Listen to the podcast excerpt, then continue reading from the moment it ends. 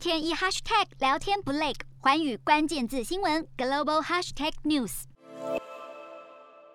首先看到国内二十七日没有本土感染病例以及死亡个案，另外新增十六例境外移入。国际疫情方面。截至二十七号中午，美国单日新增九万六千多例。统计显示，在耶诞假期间，美国的国内与国际航班总共有将近一千架次被取消。另外，纽约市过去三周以来，十八岁以下的住院人数增加了四倍，其中约有半数不到五岁，而这个年龄层在该国并不符合疫苗接种的资格。英国的 Omicron 变异株个案迅速攀升，负责疫情追踪应用城市的科学家表示，在伦敦出现流鼻涕等类似感冒症状的人，实际上有一半都已经染疫。法国单日确诊在周末首次冲破十万大关，并且入院治疗的患者比上个月倍增。法国政府不愿再度实施封城，但卫生当局建议成年民众在完整接种疫苗三个月后施打一剂追加剂。总统马克宏准备召开紧急会议，讨论接下来应该如何阻止疫情蔓延。德国日增一万多例。根据德国学术交流总署普查结果显示，尽管疫情肆虐，今年在德国就读大学的国际学生依然到达三十三万人，甚至较去年同期略多。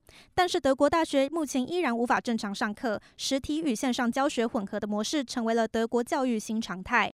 日本单日新增两百六十三例，继大阪与东京先后出现疑似 Omicron 变异株社区传播后，福冈县与爱知县今天也确认县内出现了 Omicron 患者，同样研判可能出现社区传播。南韩新增四千多例，时隔二十天单日确诊数首次下降到了五千例以下，但并不排除与周末筛检量减少有关联性。截至二十七号，南韩已经有百分之八十二点四的人口接种了两剂疫苗，将近三成人口施打过加强针。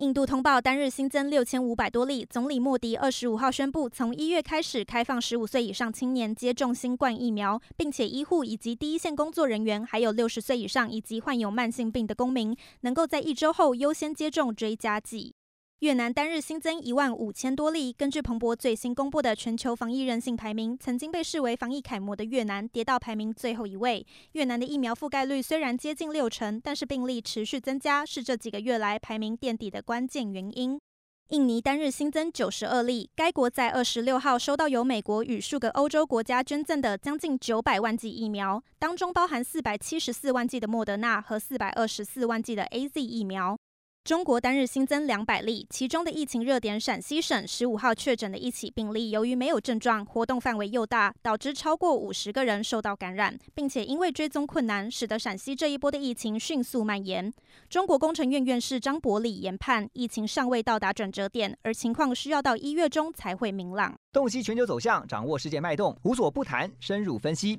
我是何荣。环宇全世界全新升级二点零版，锁定每周三、周六晚间九点，环宇新闻 MOD 五零一中加八五凯播二二二以及 YouTube 频道同步首播，晚间十点完整版就在环宇全世界 YouTube 频道。